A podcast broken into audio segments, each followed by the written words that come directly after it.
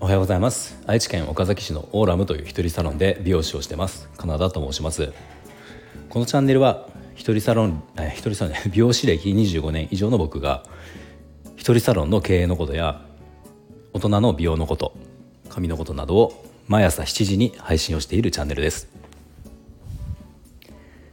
はいえー、今日は一人サロン経営の、えー、経営者さん向けのお話になります一人サロンのオーナーはホットペッパービューティーに掲載することが普通だと思ってはダメだよというそんな、えー、お話をしようと思いますね。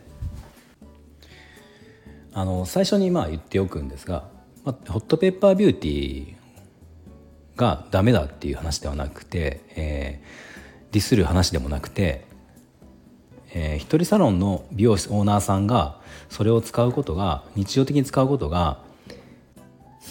当たり前とか普通って思ってしまうと、えー、経営が悪化する可能性があるよっていう、まあ、そんな内容なので、まあ、そんなつもりで聞いてもらえると嬉しいです。嬉しいですね。はい。あのー、で一人サロンがホットペッパービューティーをそのに、えー、掲載することっていうのは普通に思わない当たり前に思わない方がいいよという理由なんですが、えー、僕は3つあると思ってます。で1つは一人サロンが欲しいお客様の層は層が、えー、ホットペッパービューティーにはほぼいないっていう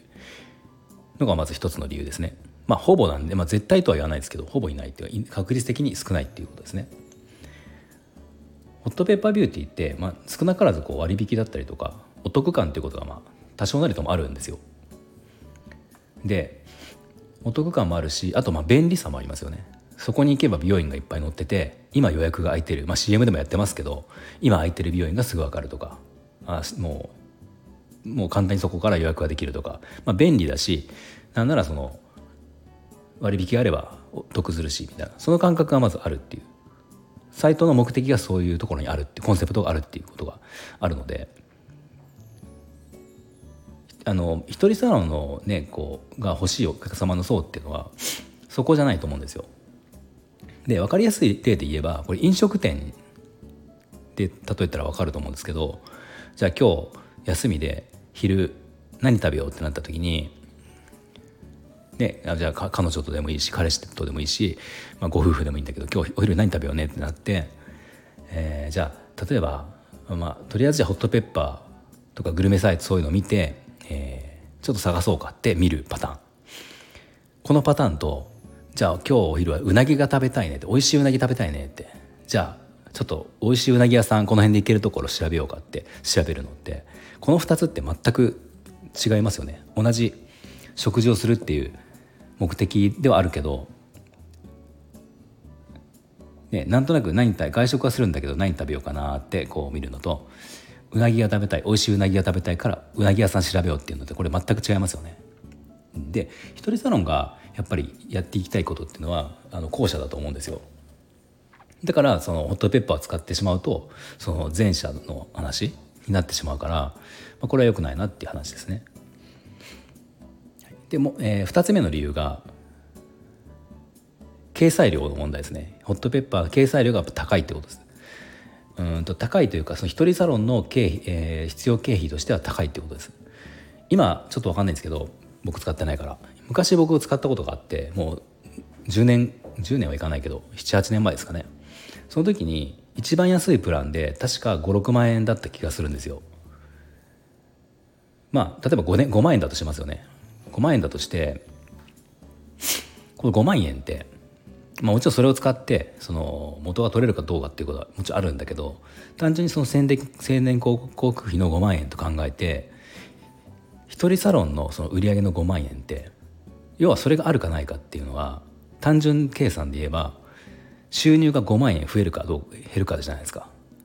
もちろんこの5万円を減らして使ったとして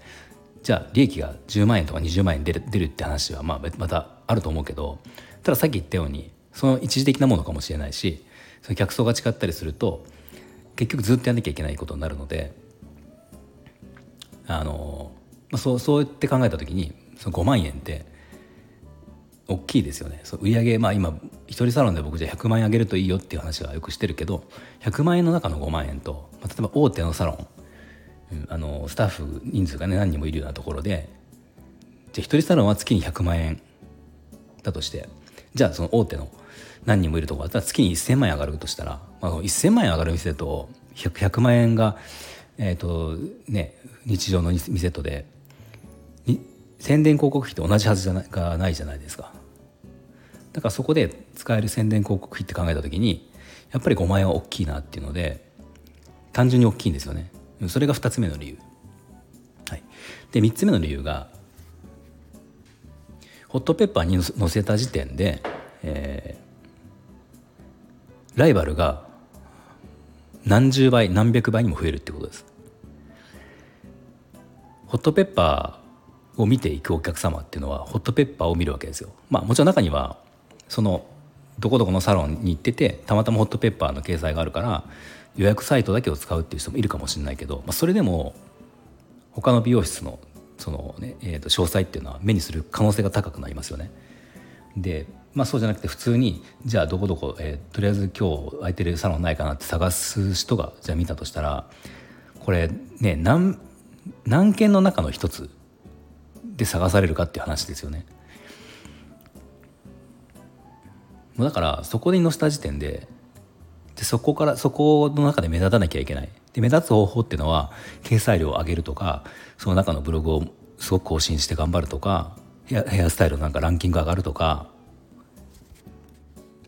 割引をねすごく半額とかにするとか、まあ、なんか変ななんかしないと目立ってないわけですよ。そうしないとそのホットペッパーの中に載ってる他のライバルの店を差し置いてその僕自分のところにお客様来てもらうことってのは難しくなるっていうそういう意味でライバルが一気に増えるっていうことです。でこの3つがが、えー、僕が一人サロンがホットペッパービューティーに載せることが当たり前と思わない方がいいよっていう理由ですね。えー、客層がそこにはいない欲しい客層がそこにはいないよってことと掲載量は高すぎるよってことと一気にライバルが増えるよってことこの3つですね。でホットペッパービューティーがじゃあ絶対に使ったらダメかっていうとそんなこともないと思ってて例えば新規オープンとかであのー、もう、ね、ある程度そのし宣伝広告費として考えてる金額あのお金があってじゃあこれを使ってその数をたくさん集客するとかじゃなくてこういったコンセプトのお客様を集客したいよっていう時に、まあ、あの SNS とかっていうのはすぐにやってもすぐにこうなかなか結果って出ないので、まあ、理想的なのはもう前もってそれをやるのはいいんだけど、まあ、なかなかそう簡単にいかない部分もあるのでじゃとりあえず3か月間限定で載せるとか半年間限定で載せるとか、まあ、何か区切りを作って使うっていうのはあの全然いいと思うし、まあ、なんなら使った方がいい場合もあると思います。ただまあそれにこう依存しちゃってというかそれありきで考えてしまうと、まあ、結局そのねホットペッパーのじゃ仕様が変わったりとか極端な話宣伝広告費じゃ来月から、えー、倍にしますねって言ったって別にこれ犯罪でも何でもないわけじゃないですか。そうなった時に倍にできるあのサロンがはの生き残るけど一人サロンでじゃあね5万円払ってたのが来月から10万円になったらちょっと痛すぎません？大きすぎませんか？これ。でもそういうことは実際にありえるわけだからあまりその依存をしない方がいいありきで考えない方がいいよっていうそういうことですね。で、えーほえー、じゃあどうしたらいいかっていうとやっぱり自分の情報発信でお客様を集めるっていうことが大事になります。これはもう本当にあのもう何かをやったらすぐできるってことはないので、えー、積み重ね毎日の努力もいるし継続することも大事だし、まあ、新規オープンが控えてる人だったらそこから逆算して前もって半年ぐらい前からそれをやったりっていうのは必要にはなるけど、まあ、ただこういうのって自分の情報発信によってこうね集客ができ始めるとでき始めるよでき始めるまでは長いかもしれないけどある程度のところまでいくとそこから先って結構すごかったりするんですよ。まあ、もうそんなにも別にそこまで新規のお客さんいらないよって思ってても意外とこう来てくれるぐらいになったりするので、まあ、そこはちょっと頑張る会はあるかなと思うし、まあ、なんか簡単にこれやったらできるよなんていう簡単なことはやっぱないと思うのでやっぱり継続とか工夫が必要なのかなと思います。はい。では今日は、えー経営者さん向けの話で一人サロンはホットペッパービューティー。を使うことは当たり前だと思わない方がいいですっていうそんなお話でした。はい何かじゃ少しでも役に立ちましたらいいねボタンフォローをぜひお願いします。今日も最後まで聞いていただきありがとうございました。